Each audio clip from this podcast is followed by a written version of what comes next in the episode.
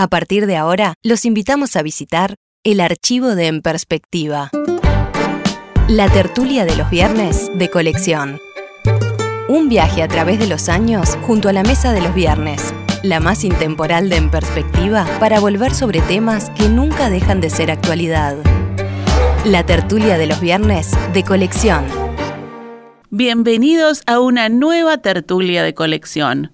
Hoy como todas las semanas, viajamos en el tiempo. Nos vamos hasta el 30 de noviembre del año 2012, un programa especial de En Perspectiva en Movimiento.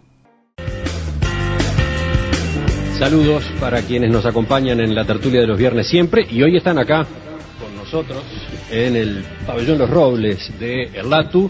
Matilde Rodríguez Larreta, buen día. Hola, buen día. Juan Gropone, ¿cómo te va? Buen día, ¿qué tal? Mauricio Rosenkopf. Estoy lo más bien. Sí, no tenés eco, ¿no? Y Carlos Maggi. Bien, marchando bien, dentro de la grandeza. ¿Cómo es eso? Todo es grande acá. Hay que caminar acá adentro. En esta tertulia de los viernes hemos tratado varias veces el plan Saibal. Hace muy poco, por ejemplo, destacábamos los cinco años que se están cumpliendo en este 2012. Pero en esta ocasión, aprovechando que nos hemos acercado a esta Expo Aprende Ceibal, nos parece que vale la pena poner el foco precisamente en la manera en que se está aplicando, en la que se está bajando a tierra todo este proyecto. Ustedes, estimados tertulianos, han estado recorriendo el predio, han ido conociendo algunas de las experiencias concretas que se muestran acá. ¿Qué les llamó la atención? A ver, ¿por dónde empiezan en una panorámica rápida? Eh, una frase, porque acá Juan es el que sabe el, eh, este, son cinco años del plan Ceibal y uno tiene la sensación de poder recorrer la exposición y de los logros y de los alcances que están conmemorando medio siglo. Las cosas que se pueden hacer en cinco años, impresionante. Es decir, vos que entendés de esto que yo sé prender y apagar la computadora no. Juan. Y este. Juan, él es el que entiende. Ese. ¿Qué dice Juan? Eh, bueno, yo vi tres o cuatro experiencias nada más, este, pero hay una que me, me, gustaría comentarla con un poquito de detalle porque me pareció magnífica, que es el observatorio del Liceo Barrios Blanco, lo del, lo del famoso asteroide que, que recién mencionaba eh, Mauricio. Sí, a ver. Bueno, eh, el, este, este proyecto es una, una cosa muy interesante, simplemente en el liceo eh, obtienen fotografías eh, de un telescopio internacional destinado a la búsqueda de asteroides. ¿no? La detección de asteroides es una parte del trabajo astronómico, por un lado desde el punto de vista científico, pero por otro lado porque siempre existe la amenaza de que algún asteroide le pegue a la Tierra, de modo que es, un tema de interés práctico también. Entonces, estos estudiantes del liceo eh, encontraron un nuevo asteroide, encontraron, descubrieron un asteroide. Ese asteroide se llama, en, en el momento actual se llama 2012 por el año y HC10. Después tendrá, no, después le pondrán algún otro nombre, posiblemente se termine llamando Barrios Blancos en homenaje al liceo. Barros Blancos. Y este, en definitiva es, lo es que... impresionante, ¿no? Porque hay algunos oyentes que ya conocen esta noticia, se dio en su momento, otros capaz que están escuchándola por primera vez y, y se preguntan, ¿qué es eso? ¿En, ¿En, serio? ¿Están hablando de que sí. niños uruguayos, jóvenes uruguayos encontraron una Yo quiero de dedicarle un poquitito de tiempo a cómo es, pero un, un poquitito más a qué, qué, consecuencias tiene. En definitiva, lo que se obtienen, estos niños reciben fotografías de, de, de la zona de los asteroides en, en, en el cielo, y allí, eh, con, observándolas, es decir, un observador humano puede detectar que hay algunos objetos que se mueven. Mm. Es decir, los objetos, la, las demás cosas son estrellas fijas, las llamadas estrellas fijas que no se mueven. Los objetos que se mueven, en definitiva, podrían ser simplemente un ruido, una, un artefacto, un defecto de fotografía, o podrían ser, eh, podrían ser un satélite artificial, o podrían ser este o podrían ser un asteroide mm. entonces eh, lo que hay eh, inmediatamente que se detecta el asteroide es localizar aproximadamente la, la, órbita que tiene y buscarlo en el catálogo a ver si ya es conocido o si es uno nuevo bueno encontraron uno nuevo no es el primer asteroide que se encuentra en el país pero es el primer asteroide que encuentran liceales mm. Punto hasta ahí es fantástico aplausos punto aplausos aplausos muy bien siga pero a mí lo que más me interesa es esto. Yo pienso en esos muchachos que estando en el liceo, en la clase de astronomía, a mí astronomía me la enseñaban en un pizarrón con la con tiza, haciendo unos dibujos espantosos de la esfera celeste, y era de terror. A mí, a mí me interesaba porque, porque yo qué sé, porque siempre me interesó la física, pero la inmensa mayoría de la gente no entendía nada. Comparado con estos muchachos que ven fotografías reales y hacen un estudio real. Mm. Entonces, yo pienso esto, no sé si esos, todos esos muchachos terminarán siendo astrónomos o científicos o no, pero creo que están embebidos en el método científico que para mí es lo esencial. Es decir, más importante que enseñar la ciencia es enseñar el método científico para aplicarlo a todos los ámbitos de la vida. Entonces creo que esos muchachos han cambiado irreversiblemente para bien. Eso Miguel, para mí es lo que Miguel. Brechner, el presidente de Latus, se ha quedado acá con nosotros. Dale, Miguel. Cuando tenga algo para agregar, levanta la mano sin problema. Dale, Miguel, cuando quiera. escuchar a los tertulianos. No, lo que hubiera sido Copérnico con una ceibalita. ¿no? Yo quedé muy impresionado con, un, con una experiencia modesta pero muy hermosa, ¿eh? que era la del saneamiento de una escuela que tenía problemas de contaminación en, en la eliminación de sus heces y hicieron un, un sistema de eliminación de la contaminación, de recuperación de las aguas servidas y la ceibalita permite poner sensores que averigüen sobre esas aguas cantidad de datos que la percepción humana no puede lograr. O sea que permanentemente en, ese, en esa piscina donde hay fenómenos físicos y químicos que se están produciendo, temperatura diferente, transformación del agua, recuperación de la, de la pureza del agua, se obtiene una cantidad de información que puede servir para muchísimos fines y que necesita el rigor y la observación constante de quienes están a cargo de la investigación, quienes son niños de escuela. ¿no? Y eso me parece que desde el punto de vista formativo una cosa extraordinaria, porque una de las dimensiones diferentes a aprender en la vida es lo que es la observación científica, que es tan diferente a la observación natural. ¿no?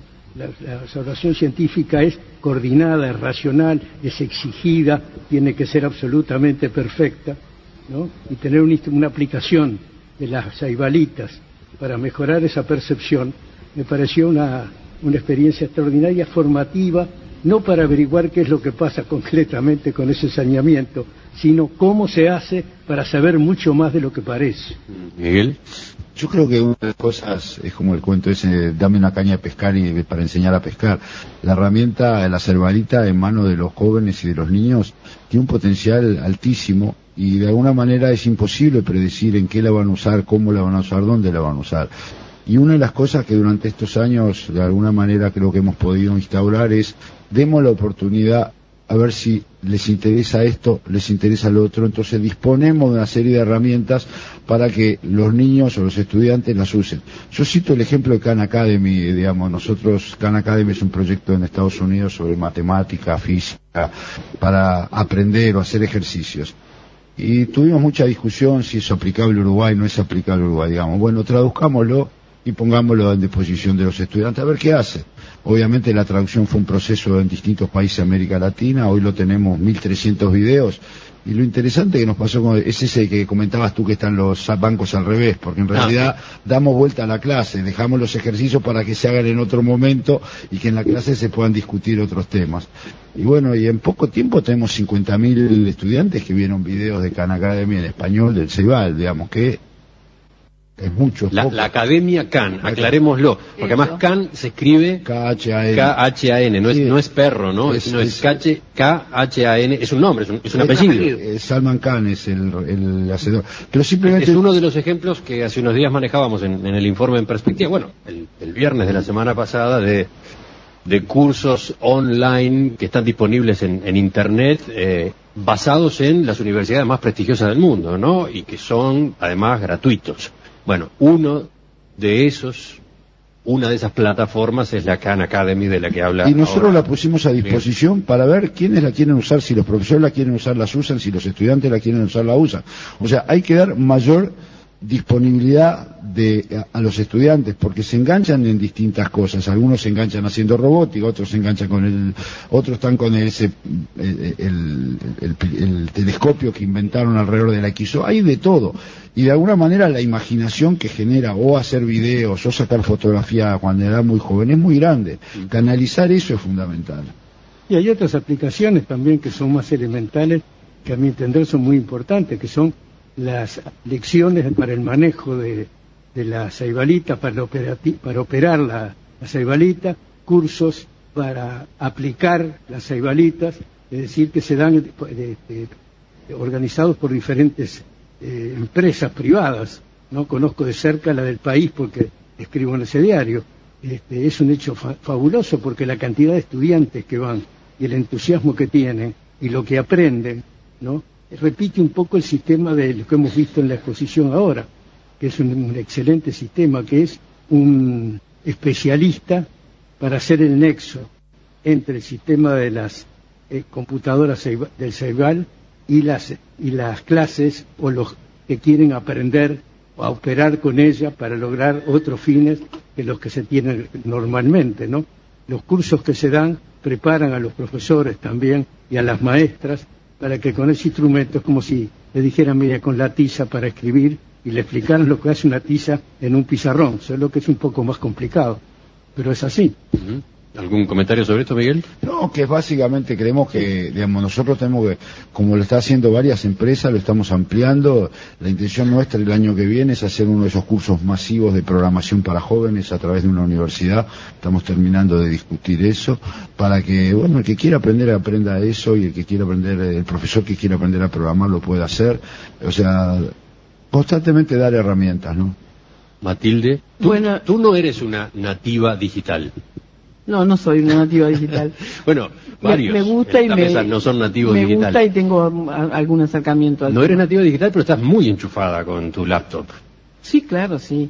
Yo, además... ¿Cuándo, ¿cuándo te conectaste con bueno, la Bueno, yo tengo cursos en la URT de programación, o sea, y ya hace como 20 años. 20 años. Sí. Y entonces cuando ahora te aparece esta recorrida por lo que se está haciendo con el plan Ceibal, ¿Qué bueno, sacaste? La conclusión, yo tenía una gran duda con el plan Ceibal, lo, reconozco.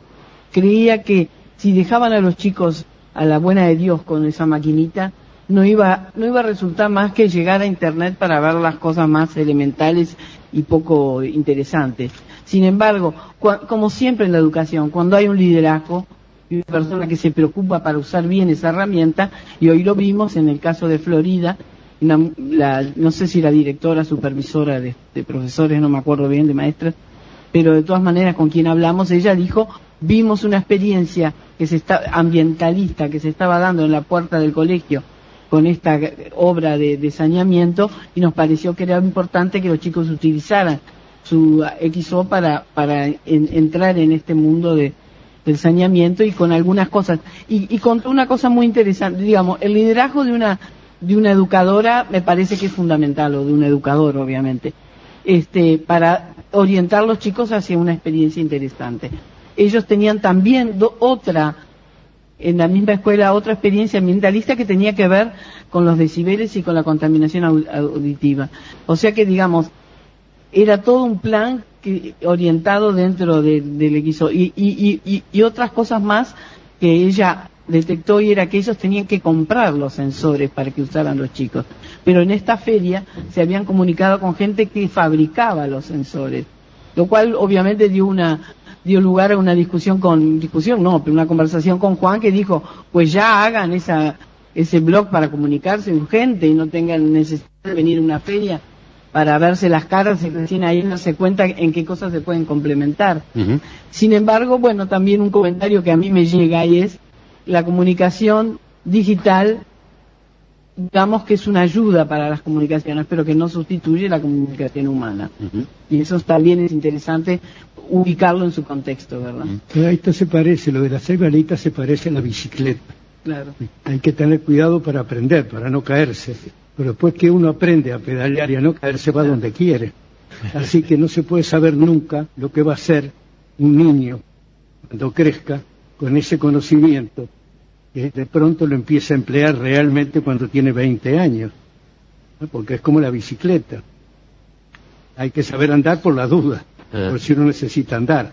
Y que masivamente un país lo haga, me parece que es a largo plazo una transformación que va a dar resultados formidables, porque la computadora es el instrumento de nuestro tiempo.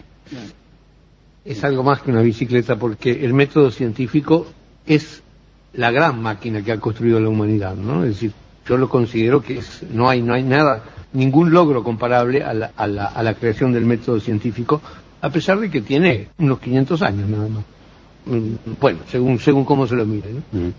Y está bueno que el método científico se aplique a algo tan lejano como el universo y un asteroide, pero se O aplique también a algo totalmente local, algo que los niños tienen ahí, al lado, en su Sí, propio sí. barrio, en su propia escuela, Sí, ¿no? coméntelo un poco, lo, volví, lo que había dicho y lo que después reiteró Magdalena.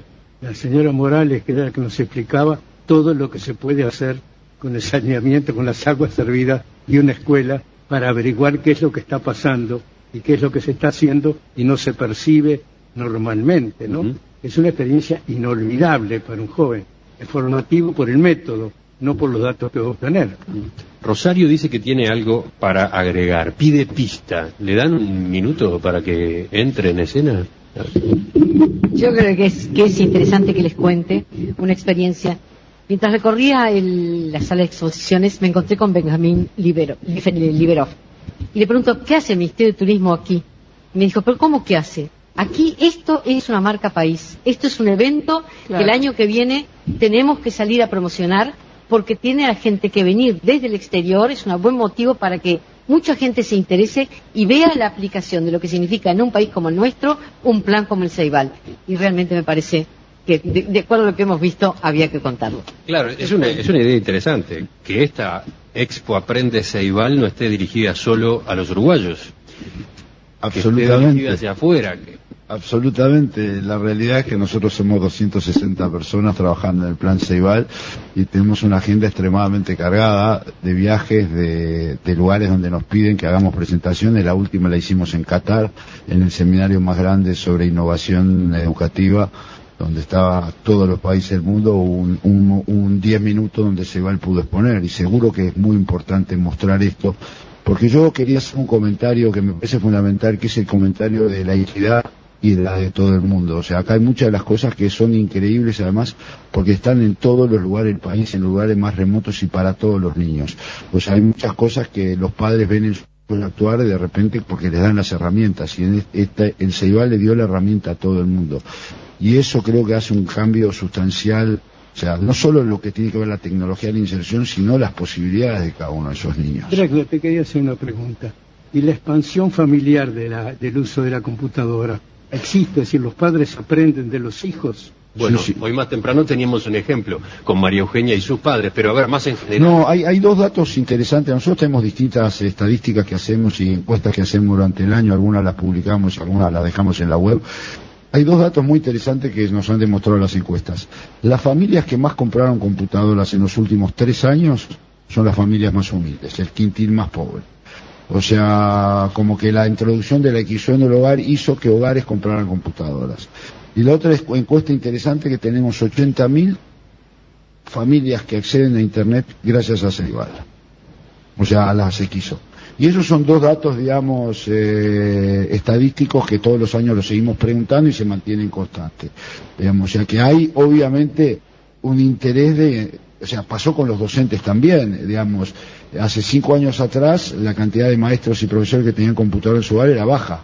Hoy en día el 95% de los docentes y maestros tienen otra computadora adicional a la del plan Ceibal en su hogar y todos ellos tienen internet. Ah, aprendieron a aprenderla. Porque en una de las reuniones de profesores había muchos que se vanagloriaron de que no sabían pre- encender una computadora. Hay que Eso tener paciencia. Va cambiando. Sí, Bueno, realmente. Yo quiero, yo quiero recordar una cosa, esto es el, el quinto aniversario de la iniciación, pero este programa se inicia el plan piloto en un pueblo bastante perdido en el interior, en Cardal, este, y a partir de entonces eh, comienza el crecer y multiplicado, porque en primer lugar, los niños, porque tienen el principal derecho, como decía Artigas, y las escuelas más carenciadas. A partir de ahí comenzó a crecer para tener esto que tenemos hoy, que es deslumbrante. Continuamos en esta tertulia de los viernes, hoy otra vez en movimiento, hoy instalados en el pabellón Los Robles del LATUM, donde viene desarrollándose entre ayer y hoy la Expo Aprende Ceibal.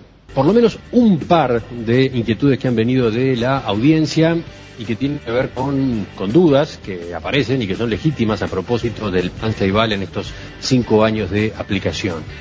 Por ejemplo, hoy temprano, cuando conversábamos con María Eugenia, hoy alumna de segundo año en el Liceo de Cardal, pero de las primeras niñas y, que recibió la Ceibalita, justo en la escuela de Villa Cardal, eh, venían algunos mensajes con eh, reacción ante lo que ella misma había contado de cuánto usa la XO para entrar a las redes sociales, para hacer Facebook, por ejemplo, ¿no? Y había algunos oyente que decía, para mí, los niños no deberían tener acceso a las redes sociales con las ceibalitas. Matilde dice, yo estoy de acuerdo, Estoy de acuerdo. con que no, con que no deberían tener. Seguro. Juan, No. No, yo estoy radicalmente en contra. Yo creo que no se debe prohibir nada. Y eso lo digo yo que además no uso las redes sociales. No estoy defendiéndome a mí mismo. Es decir, yo no uso las redes sociales, pero creo que no se deben prohibir. Yo recuerdo cuando empezamos el plan Ceibal, ¿te acordás Juan? Cuando discutíamos si hacíamos una li- lista de lugares que se podía acceder o lista de qué bloquear. Y decidimos no, que se puede acceder todo y que lo único que íbamos a bloquear es la violencia y el sexo a través de un servidor inteligente que está funcionando. Las redes sociales es un hecho de la realidad, no, eh, creo que prohibirlos como tapar con un dedo eh, el sol y hay que usarlas bien y trabajar para eso y va a pasar su furor y después va a tener otras aplicaciones y hay que optimizar eso. Sin duda. Yo no hubiera dicho de prohibir, obviamente es educar para usar. Ah. Ahora, también las redes sociales pueden ser una herramienta. Rocío, con quien charlamos más temprano, integrante del grupo de voluntarios de apoyo al Ceibal, tiene algo para contar en ese sentido.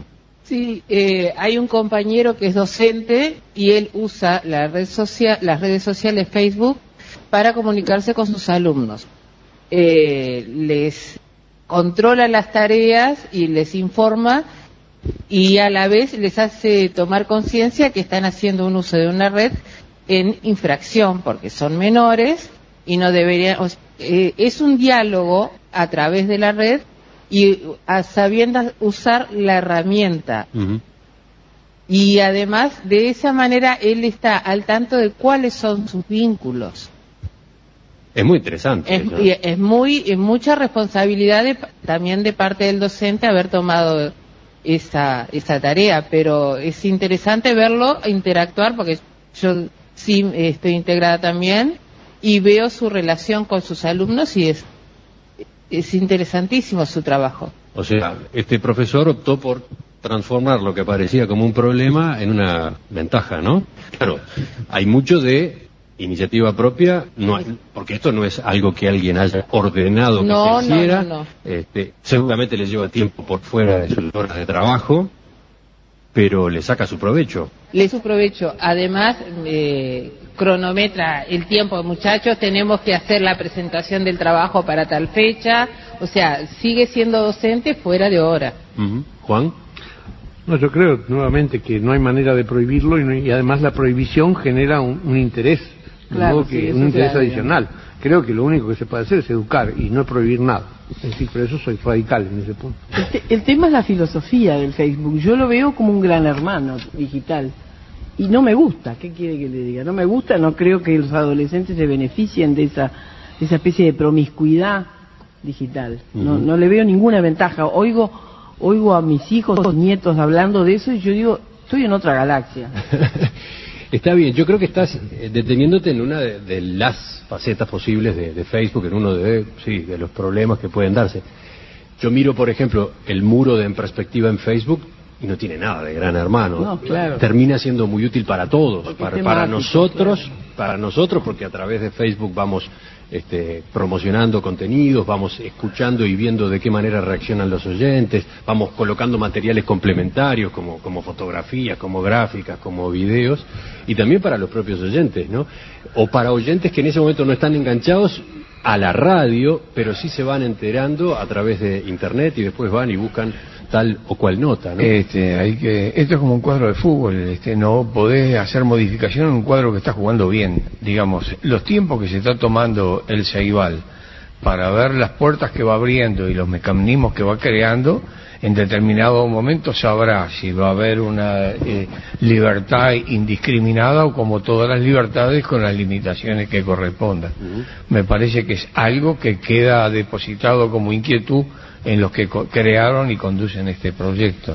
Otra de las preguntas que venía desde la audiencia y que tiene que ver con, no sé cómo llamarlo, claroscuros, zonas que todavía están eh, en proceso de elaboración del plan Saibal. Dice esta oyente, escuchando lo que nosotros veníamos informando, estoy helada porque mi hijo va a la escuela y da los datos de la escuela y hasta ahora no han tenido una maestra que los haga trabajar realmente con la compu, ni siquiera para despertar su curiosidad. Qué pena, dice.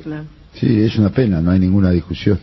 O sea, cuando un plan tiene la cobertura como tiene el nuestro, sin duda que hay maestros que hacen cosas maravillosas y otros maestros que no hacen nada. Y es un tema también que tiene que ver con la apropiación. A medida que se va avanzando, más gente va viendo qué se puede hacer y cómo mejorar. Una de las razones por las que hacemos esta feria es para que los propios maestros la vean. Y van adoptando y cambiando y que nosotros le damos herramientas para que para ellos sea más fácil usarla. Pero puede pasar hoy en día que hay lugares donde se usa muy poco la máquina y lamentablemente son lugares a corregir, que también hay escuelas que están en mejor estado que otras, grupos que funcionan mejor que otros. Es un tema que el CEIBAL por sí mismo no lo puede resolver, es parte de un ecosistema general de la educación. Son fenómenos estadísticos, querido. Hay que mejorar las estadísticas de a poco, pero siempre hay toda clase de respuestas, desde las excelentes a las despreciables, ¿no? La libertad tiene eso, siempre está asediada por la abulia o el libertinaje. acá Maggi me está Te está devolviendo el micrófono. Tenemos un solo micrófono, me recuerda aquellas erignias, las tres arpías griegas, que entre las tres viejas tenían un solo diente y se lo prestaban para comer cada uno. Así que cuando necesite tomar... No, ahora, ahora vuelve el micrófono.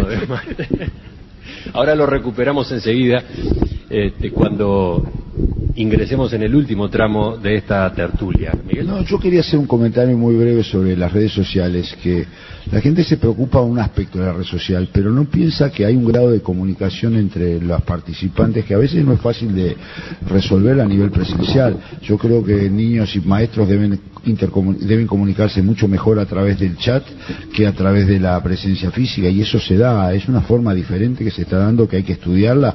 O sea, yo invito a preguntarle a los padres que hacen chat con sus hijos, más de una vez es más fácil preguntarse o que el hijo le pregunte cosas a través del chat que personalmente. Y eso son datos de la realidad, que va a haber que adaptarse a convivir con ellos. O sea, yo tiendo a pensar en el lado positivo de eso. Ingeniero Miguel Brechner, presidente del Tanza Igual, gracias por acompañarnos desde temprano, a las ocho y media, aquí en nuestra fonoplatea. Gracias por estar en estos minutos en la tertulia también. ¿eh? No, muchas gracias a ustedes. Y por supuesto la invitación que ya hemos transmitido a lo largo de la mañana a quienes nos están escuchando y están curiosos por la evolución del plan Ceibal, a que aprovechen el día de hoy, que es el último de esta Expo Aprende Ceibal, para venir aquí y ver con sus propios ojos tantas y tantas experiencias. Eh, por supuesto, habrá otras oportunidades. La, Expo sigue el año que viene. Sin lugar a duda, cada año. Pero la de hoy la tienen ahí a disposición, aquí mismo, acá en Montevideo. Eh, conviene que conviene que la aproveche. Entonces, gracias a, quienes hoy han estado con nosotros en la mesa, gracias a quienes han aportado sus testimonios eh, y felicitaciones a todos, a todos los que están acá mostrando lo que esta herramienta permite, los que han dado a conocer su, iniciativa, su creatividad, su capacidad para la innovación. Algunos de ellos están sentados allí en la platea escuchándonos en este momento. Vamos a aplaudirlos. ¿eh? Estás escuchando la tertulia de los viernes de colección.